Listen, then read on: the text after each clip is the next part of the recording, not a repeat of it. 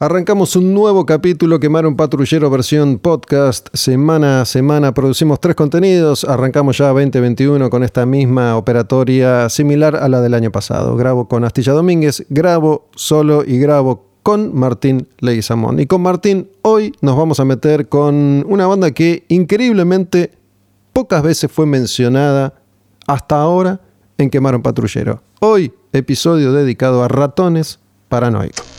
Quemar un patrullero. La música como acto revolucionario. ¿Qué haces, loco? ¿Bien?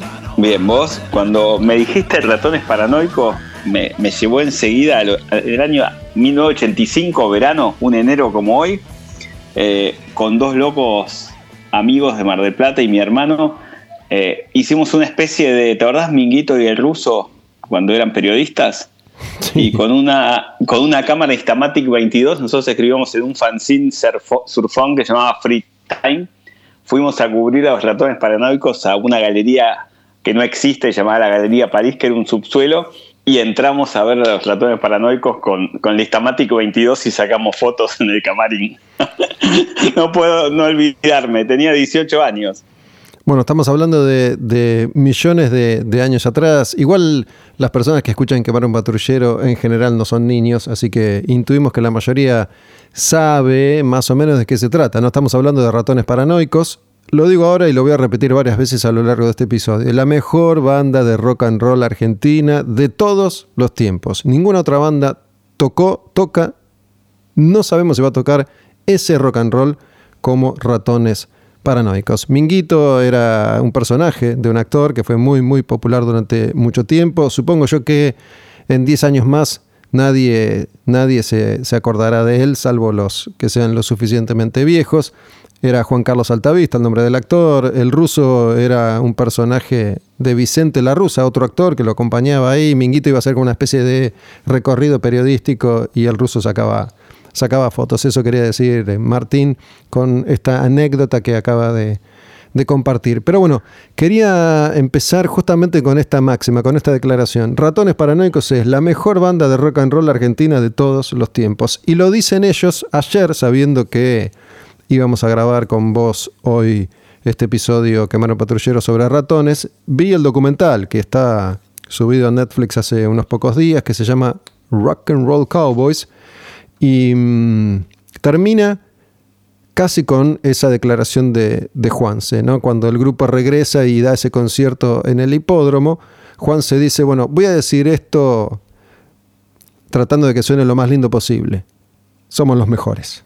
Y yo estoy de acuerdo. Yo también estoy de acuerdo y, y- y me lo tatúo.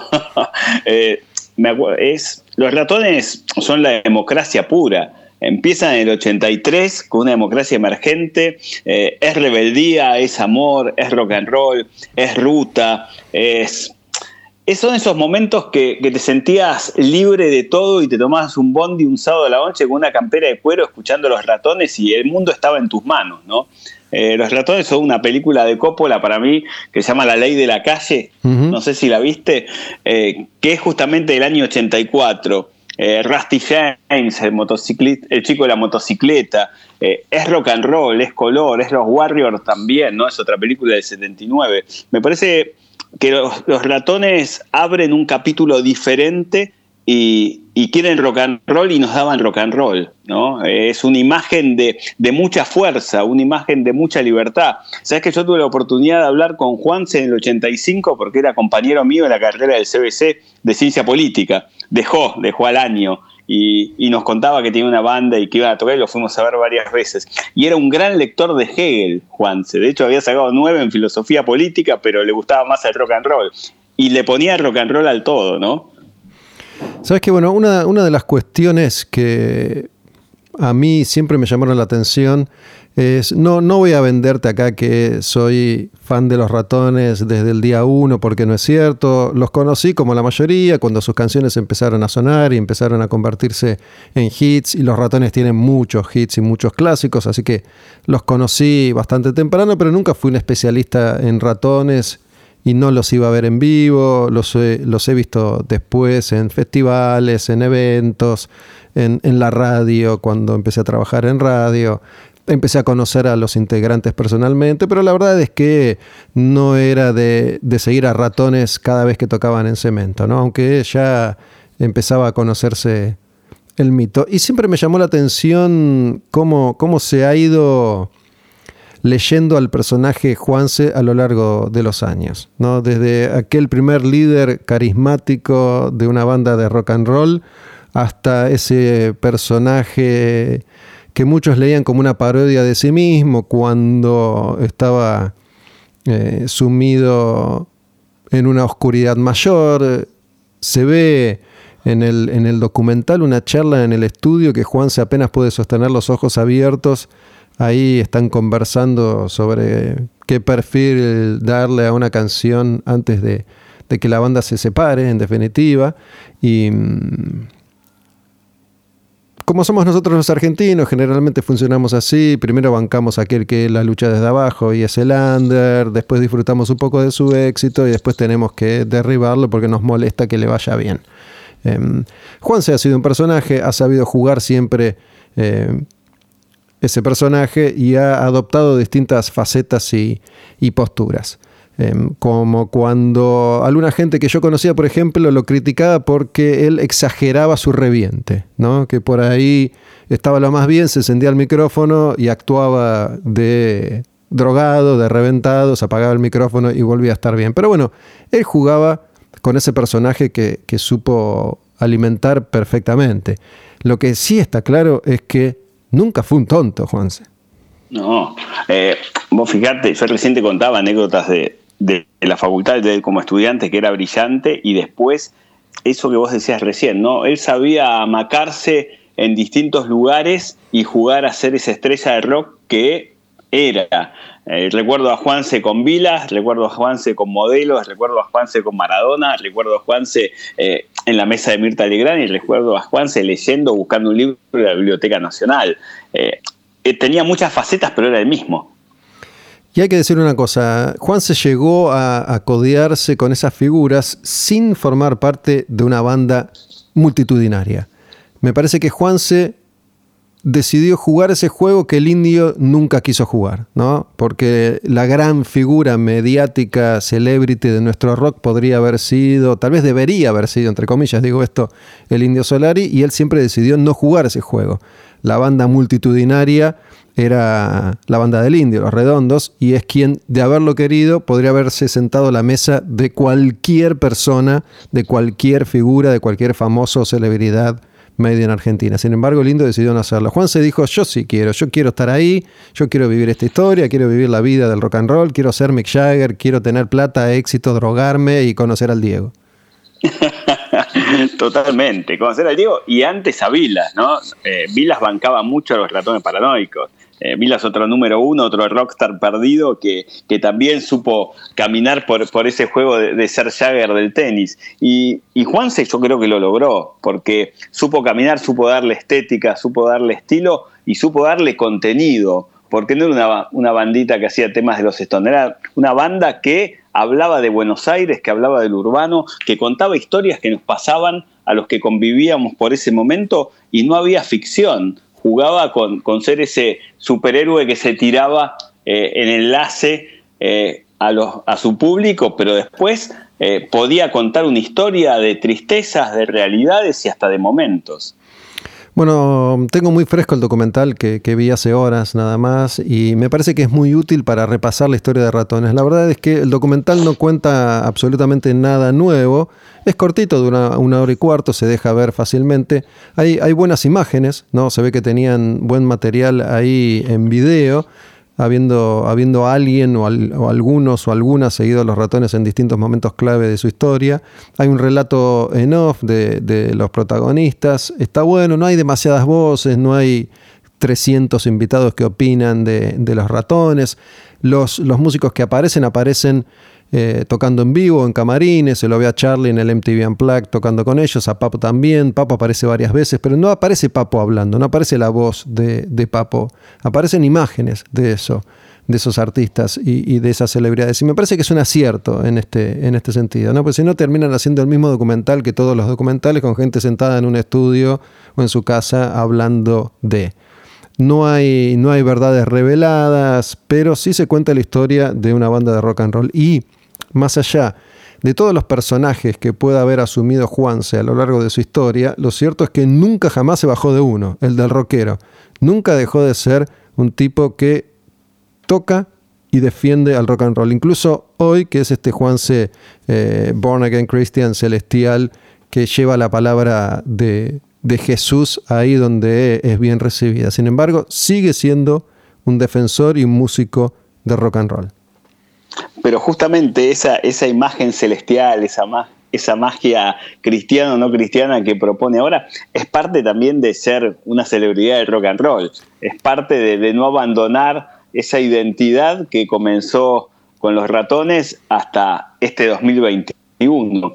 Creo que los ratones forman esa, esa revista eh, universal del rock, dándole, como te decía antes, un estilo, un rock and roll propio de ruta, eh, de esquina, de, gente que éramos chicos y que ahora somos grandes y que vimos todo ese trayecto como como un puente infinito, pero que siempre no se traicionó la idea del rock and roll. Y esa idea de los chicos quieren rockear o los chicos quieren rock and roll y jugar con caminar por una esquina, caminar por una calle y que todos lo sigan, y hay una estética totalmente distinta a la de las tribus que lo seguían, ¿no?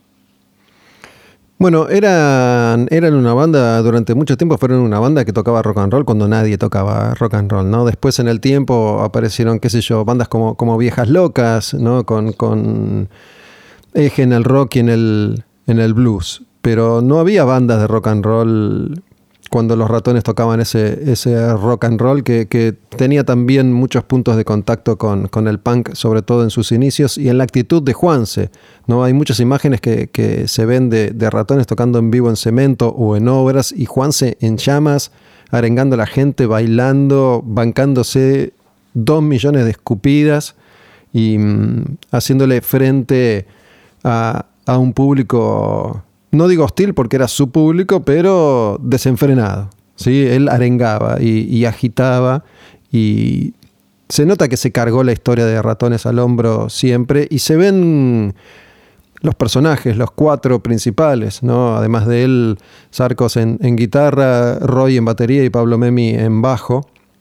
Y cada uno de estos personajes tiene un rol eh, clave y bien marcado. ¿no? Roy era un tipo más grande, es 10 años mayor que los, que los demás y, llega en un momento eh, de la vida muy particular a la banda, eso me parece muy interesante. Ellos tenían 20 y él tenía 30 cuando, cuando se conocen.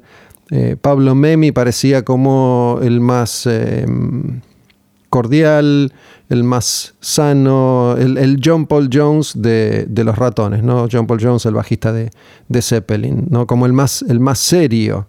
Y Sarko como ese tipo que le daba una identidad y un sonido a la banda, pero no podía soportar el liderazgo de, Juanse, un, músico eh, que es divino. Eh, he, conocido y he tratado muchas veces, sobre todo a, Sarcos y a, y a Roy, con quienes he llegado a tener confianza. No conozco a Pablo Memi, pero sí conozco mucho al zorrito y he tratado, he entrevistado varias veces a, a Juanse, así que he, podido conocerlos un poco. Em, Roy era el que quería tocar, digo, esto me gusta, esta es mi vida, yo quiero hacer esto, no quiero que termine nunca, si me tengo que fumar a Juanse me lo fumo y no me importa. Pablo Memi dijo en un momento, estoy harto, me voy, y Sarcos es como que estuvo ahí siempre aguantando, ¿no? Siempre... Em, con, un rencor que se nota no, no se terminó y no se fue jamás, ¿no? porque incluso después de ese regreso y después de fundirse en un abrazo con, con Juanse en ese concierto, que fue el primero de, unos cuantos que, ha dado la banda esporádicamente estos últimos años, se nota que hay ahí un resentimiento todavía, ¿no? Pero quiero cerrar esta, esta parte diciendo algo. En un momento aparece una figura clave que es Andrew Luke Oldham, que había sido algo así como un mentor en una determinada etapa de los Rolling Stones, ¿no? Quien, los forjó de alguna manera, quienes ayudó a darles una identidad y a, producir su, sonido. Y en un momento cuando Ratones firma con Sony, en Sony le dicen, che, ¿qué, ¿qué te gustaría hacer? ¿A quién te gustaría llamar? él dice, quiero a Andrew Lou Goldan. Y lo, lo ubican y termina Andrew laburando en un par de discos, discos clave, incluso cuando van a grabar a Memphis, porque ahí Andrew le dice a Juan Che, ¿a dónde quieres ir? ¿Quieres ir a Los Ángeles? ¿Quieres ir a Nueva York? ¿Quieres ir a Memphis? Y Juan se dice, vamos a Memphis, que es como la cuna del blues y del rock and roll y del RB, del soul, o una de las cunas, ¿no? Y vive todo eso, que es el delirio del rockero. Digamos, Juan se va a grabar a Memphis, ahí donde muchos de sus ídolos habían grabado y habían tocado. Conoce a, Mick Taylor de, los Stones. También lo invitan a tocar. Bueno, se codea eh, de igual a igual con todos estos artistas. Y Andrew Lou Goldham en un momento dice, toda banda para que eh, triunfe, para que resista, para que sobreviva, necesita de un déspota. Y ese déspota es Juanse, obviamente. Como todo líder. Eh, Weber decía que un líder carismático no solamente tenía que tener carisma, sino también que tenía que tener un gramo de, ser déspota. Y me parece que en Juanse se daba. Vos hace un rato hablabas de, la imagen de ellos y de Juanse. Eh, Juanse cuando estaba enfrente una mezcla eh, porteña de, de, Mick Jagger y de Jim Morrison, ¿no? Esas cabriolas que daba, cómo se movía, cómo se tiraba al piso, cómo se tiraba. Y ellos atrás sostenían justamente esas cabriolas, ¿no? Y, tocaban como marchando, y era rock and roll. Me parece que eso no me lo olvido más de cuando iba a verlos y, me divertía ver ese juego en la escena. Y la despotía de Juanse es parte de, todo líder carismático, ¿no? Eh, una de las enfermedades del líder carismático, dice Weber, es justamente eh, la sumatoria entre demagogia y, y, y ser despota. Y bueno, es parte del rock también. Y la historia, sí, está, la historia del rock, digo, está llena de, ejemplos de esas características. En general, las bandas que más lejos han llegado son aquellas bandas que tenían un cacique o dos que distribuían las tareas, ¿no? Pero em, difícilmente las bandas que han sido verdaderas democracias han llegado muy lejos o han durado demasiado. Em, no, no suele funcionar así el mundo y menos el mundo del, del rock and roll. Y Juanse fue quien tuvo siempre claro el concepto, el sonido, el principal compositor de las canciones, la imagen, el carisma, absolutamente todo en, la banda.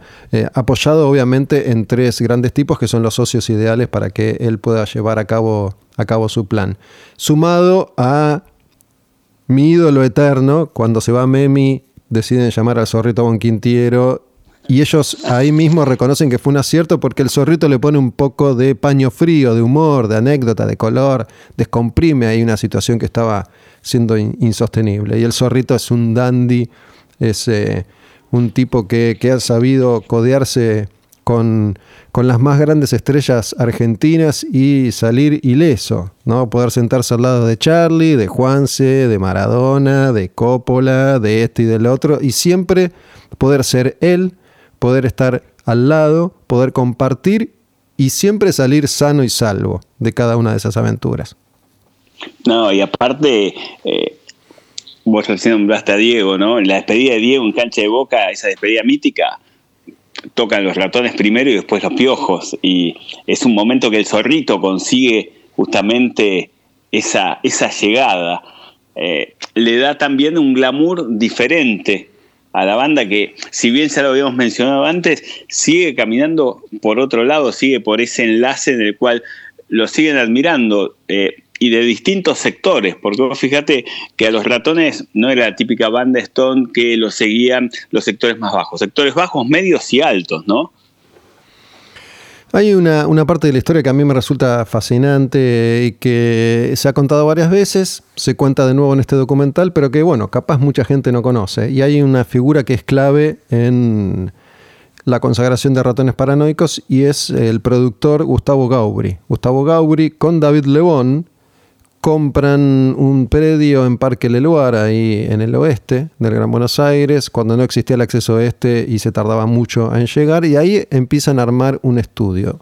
En ese estudio que se llama Del Cielito, se han grabado decenas de clásicos del rock argentino de todos los tiempos. Espineta, Lebón, Cerú Girán, Papo, Redondos, Los Piojos, Ratones.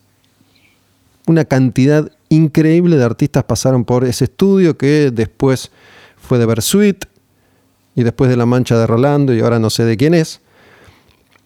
Y Gustavo Gauri, primo de Pablo Memi, bajista de Ratones, recibe un llamado, un cassette con demos de los ratones Y les dice, bueno, les voy a dar una mano, grabemos algunas canciones que yo las voy a mostrar a la gente que conozco, a las compañías discográficas, así como funcionaba el negocio en los 80.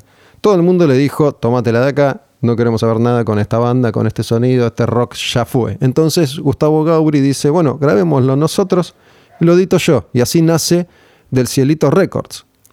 Y así se graban y se editan los primeros discos de, de Ratones. Y Del Cielito Estudio Records fue clave para el desarrollo de muchos de los artistas nuevos, los piojos también, y de artistas ya consagrados.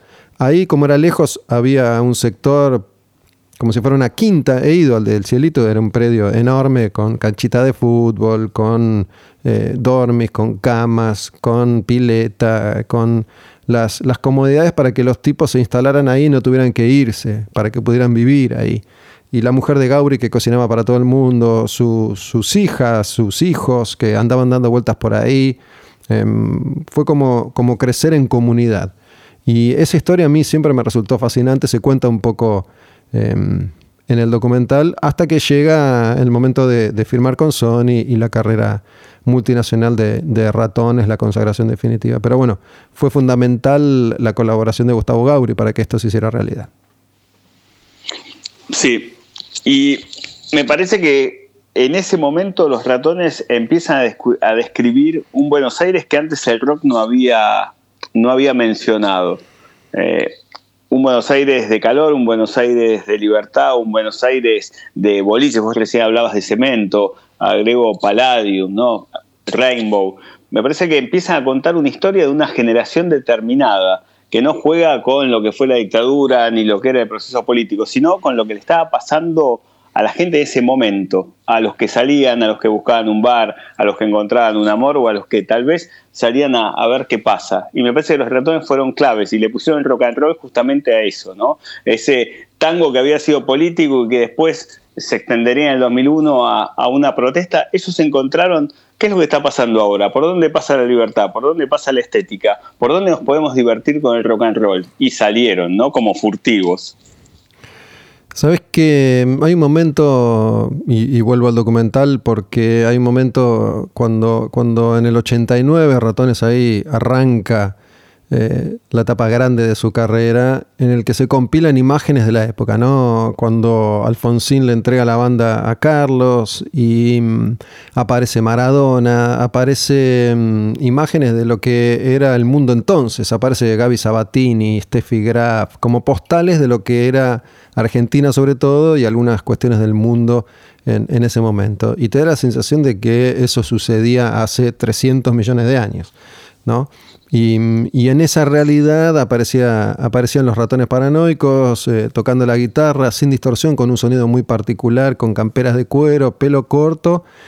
Y mm, a mí algo siempre me resultó fascinante, y es en, en ciertos músicos cómo se nota incluso sin, sin audio, sin sonido, vos podés darte cuenta qué es lo que está pasando por ver cómo mueven el cuerpo, cómo mueven la cabeza. ¿no? Pienso en Angus Young, en Malcolm Young, su, hermano, y pienso en Juanse. Vos lo ves a Juanse que tiene un momento, tiene un movimiento muy particular de su cuerpo para, para mover la patita y para mover la cabeza, el cuello, eso de seguir el ritmo con el cuerpo. ¿Te das cuenta cómo suena la banda sin sonido?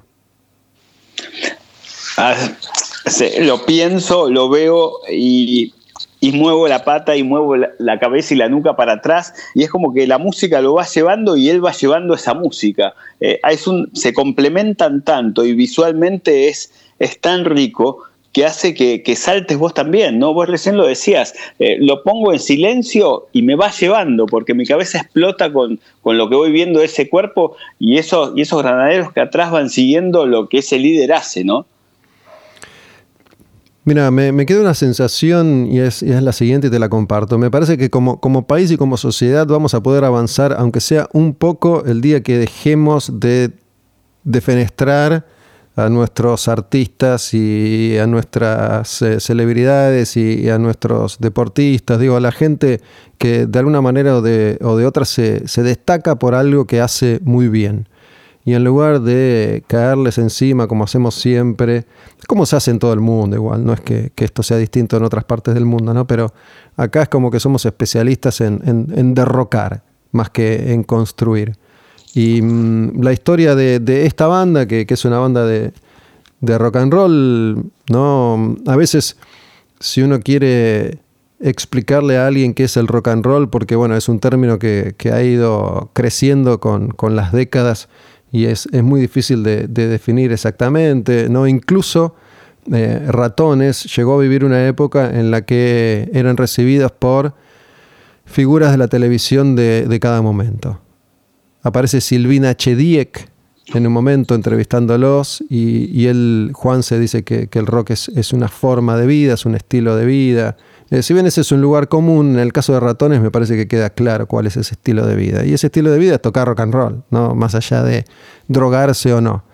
Y aparece también, en, un momento aparece la banda en, un paso de comedia entretenido, en, en alguno de los programas que hizo Moria Kazan, que no me acuerdo cuál era, con, Mario Castiglione, que, fue su marido, padre de Sofía Gala, ¿no? un humorista que era como un personaje secundario en el humor argentino, y, estaba ahí sentado al lado de Moria mientras Moria hacía de las suyas, y Juanse jugando un juego ahí picante con, con Moria. Y mm, eso es algo que por un lado consagra ratones, pero también por el otro hace que sus eh, enemigos públicos tuvieran de qué agarrarse, ¿no? Porque muchas veces el rockero criticó a los artistas que terminaban, entre comillas, transando, yendo al programa de Susana Jiménez, también aparece eh, Susana Jiménez, Badía, Tinelli. Digo, Tinelli usó durante años Vicio, una de las canciones de, de ratones en, en su programa, y, y de nuevo, estamos hablando de un grupo que es muy conocido, que tiene 30 hits, 30 clásicos, por tirar cualquier cifra, pero que no ha sido una banda multitudinaria. No, estamos hablando de YouTube, ni de los Beatles, ni de los Rolling Stones, en materia de números. A eso me refiero. ¿no? De hecho, el concierto más grande que hicieron en su vida me parece que es esa vuelta en el, en el hipódromo eh, que se mega infla eh, por tratarse de un regreso.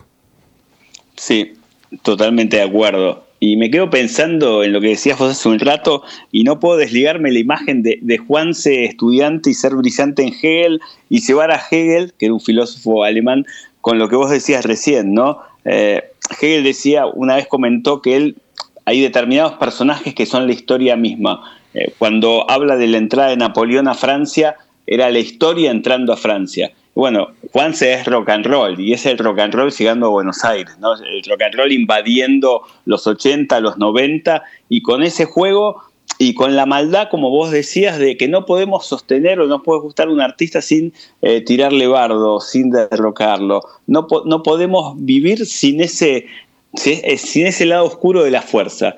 Eh, tenemos que dejar ese lado oscuro de la fuerza y disfrutar los que tenemos, ¿no? Pues después se van rápido y es un bajón recordarlo en, una, en un viejo disco tirado. Y los ratones eran rock and roll. Vos querías escuchar rock and roll y, eran los ratones, y con todo lo que eso implica.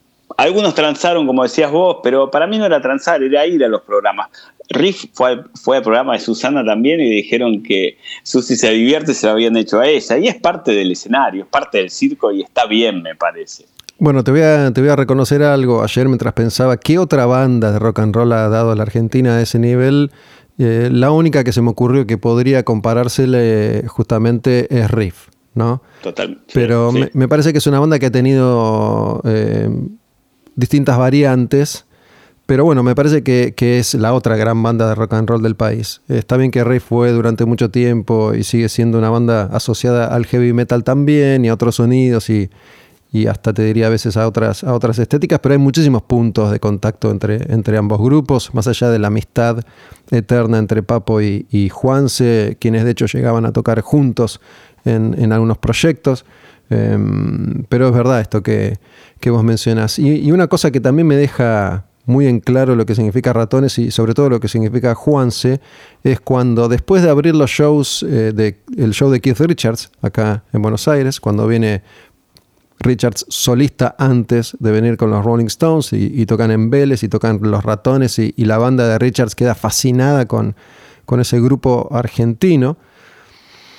Después, finalmente, vienen los Stones, año 95, primera visita de los Stones y tocan Los Ratones, cinco fechas 300.000 personas en River.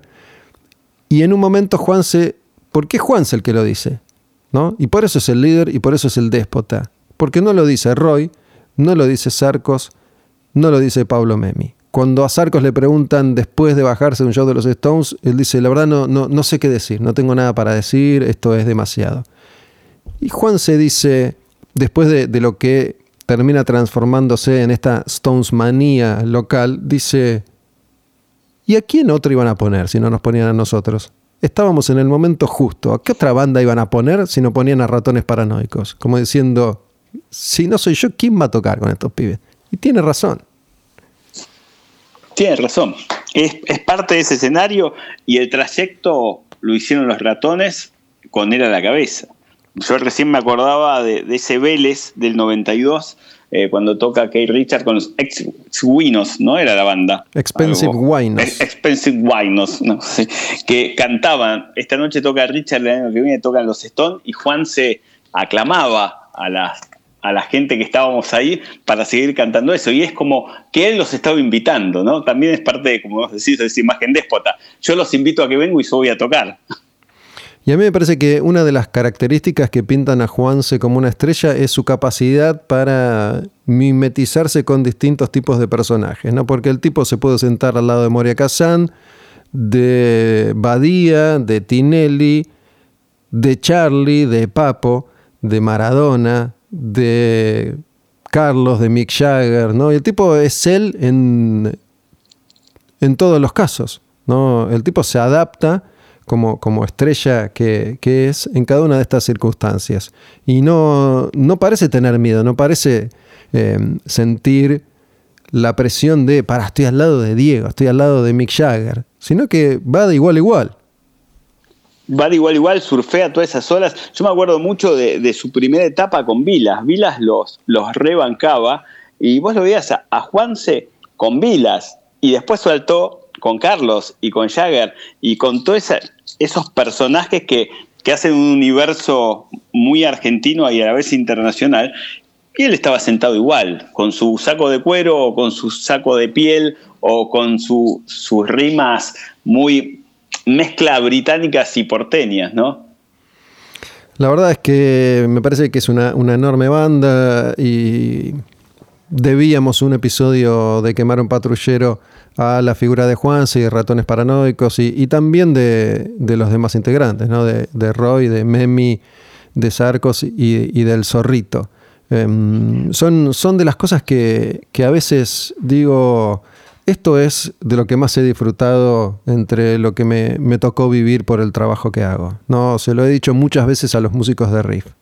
Digo, para mí, que escuchaba riff cuando era un nene y me, me sumergí en lo que era el universo del rock pesado y del heavy metal, terminar llamando a, Vitico o a Michelle a, sus casas, ponele, ¿no? tener, tener sus teléfonos personales, parece, parece una tontería y muchas veces me, lo marcan como, como, una tontería porque me dicen, pero bueno, si vos entrevistaste, no sé, a Hetfield, a Bruce Dickinson, a Mick Jagger, está bien, eh, pero no tengo sus teléfonos personales. ¿no? y haber podido generar confianza con, con, Roy y con Sarco me, da una satisfacción especial, ¿no? Porque son ah. esos tipos que, han tocado rock and roll toda su vida y que, merecen eh, el mayor de, mis respetos por eso, o el zorrito incluso. Yo cuando, cuando reencarne quiero ser el zorrito, ya lo dije varias veces. Me lo has dicho más de una vez. Sabes que yo te escucho, Gus, y, te admiro, lo sabes, sos referente en esto para mí, y veo como todos los que nombrás son tatuajes tuyos. Eh, tatuajes que te van llevando, te hacen surfar olas distintas y que a la vez te acordás de esos momentos o de esas playas como eh, la ola de, que te fue marcando y que te fue llevando a otro lugar. Y, aprendo y me encanta y es como ver esos recitales con vos. Y lo que decías de, Juanse y de la banda es, es eso, ¿no? Es, es estar en un momento determinado, comprender ese momento determinado y salir. Y mi pregunta hacia vos es la siguiente, pues siempre me la terminás haciendo vos. ¿Cuál es la canción que pondrías en un cassette ahora de los ratones? Bueno, yo tengo debilidad por algunas canciones que, son conocidas, pero son como las que, las que más se, arrastran, ¿no? Me gusta, me gusta Isabel, me gusta La Nave, me gusta mucho. Si tengo que elegir una, te elijo Cowboys. Me, vuelve loco Cowboys. Entre las canciones hay, hay rockeras, digo, más allá de todos los, de todos los clásicos de, ratones, eh, me gustan esos temas. Eh, Isabel, La Nave, Cowboys están entre mis, mis favoritas. Em, pero bueno, el, documental este que mencioné varias veces, em, insisto, está bueno para, aprenderse la historia de los ratones si no la tenés, para recordarla y verla ahí eh, toda junta. Son, son los momentos importantes. Em, no, no hay minutos de más ni, ni de menos, es una historia redonda. Me parece que está bien contada, no es el mejor documental de la historia, eh, no, no, conmueve. A mí a veces eh, los documentales que, están bien logrados me, terminan conmoviendo, emocionando, pero bueno, me llena, me llena, me llenó, por lo menos, no sé si, si lo han visto, aquellos que están escuchando este episodio de Quemar un Patrullero, háganlo porque me parece que es un buen acompañamiento para todo esto que estamos, que estamos diciendo y que estamos mencionando en esta nueva entrega, nuevo episodio de este podcast que hacemos semana a semana, al que pueden suscribirse hablando de ser rockeros y pertenecer, al que pueden suscribirse yendo a radioencasa.com. Clic en la columna que dice suma, te completan los datos y por débito automático se convierten en soldados de esta historia de rock and roll que también es quemar un patrullero, porque ese espíritu está, está bien vivo acá eh, y no, no me caben dudas de, esto que, estoy diciendo. Y es un espíritu que nosotros estamos tratando de mantener, no te digo con vida porque estas cosas no mueren nunca, pero sí vigentes, ¿no? Ahí para, para seguir hablando y seguir escuchando y seguir planteando todas estas cosas que, que a veces parece la historia se empeña en querer dejar de lado y eso es, es imposible, ¿no? Porque te, te lo, te lo imaginas, cierren los ojos todos los que están escuchando ahora, pongan cowboys e imagínense el sonido ese de guitarra que tiene Juanse, cómo mueve su brazo, su mano y cómo sacude la cabecita y ya fue todo. Totalmente. Nos vamos con eso, ¿no? Esa es la imagen, esa es la postal, escúchense las canciones, porque en definitiva lo he dicho alguna vez y lo repito, el, intento, entre tantos otros intentos que tienen estos contenidos de Quemar un Patrullero, además de sentirse representados, de, ser felices y, además entretenerse, de, ocupar su tiempo y su espacio cuando están haciendo eh, cosas importantes o no en sus vidas, que es lo que me transmiten siempre, gente que lo escucha en el trabajo, en su casa, camino a la ruta, a la fábrica, en el momento que sea, el momento en el que deciden escuchar esto, cuando se levantan a la mañana, cuando necesitan reflexionar o pensar, eh, uno de los intentos es que lleguen a este minuto final de quemar un patrullero y que lo primero que hagan sea ir y escuchar, en este caso, la música de ratones paranoicos. Porque en definitiva, por eso estamos todos acá haciendo esto por la música, por las canciones y por lo que esa música, esas canciones y esos artistas representan para cada uno de nosotros. Nos han acompañado durante todas nuestras vidas y mm, acá seguimos, ¿no? Yo tengo 51, Martín tiene 63, ¿no? ¿Cuántos tenías? 72. 50, ¿cuánto andás? ¿51? Sí. Estamos iguales. Así es, estamos, iguales, estamos, iguales, estamos iguales. La, Somos... la, misma clase 69. Exactamente, eh, somos grandes. Somos grandes estrellas de rock, eso, eso somos. y, todavía, y todavía la bancamos. Obvio. Así que, bueno, si les interesa lo que decimos, si me dan bola algunas cosas que, que por ahí comparto, Cerremos acá, nos despedimos. Un abrazo de Martín, gracias a John, gracias a Radio en Casa, gracias a todos aquellos que escuchan, forman parte de Quemar un Patrullero. Apagamos esto y escuchamos primero Cowboys y después ármense su propia playlist porque no todo podemos hacerlo nosotros. Martín, un abrazo loco. Nos vemos.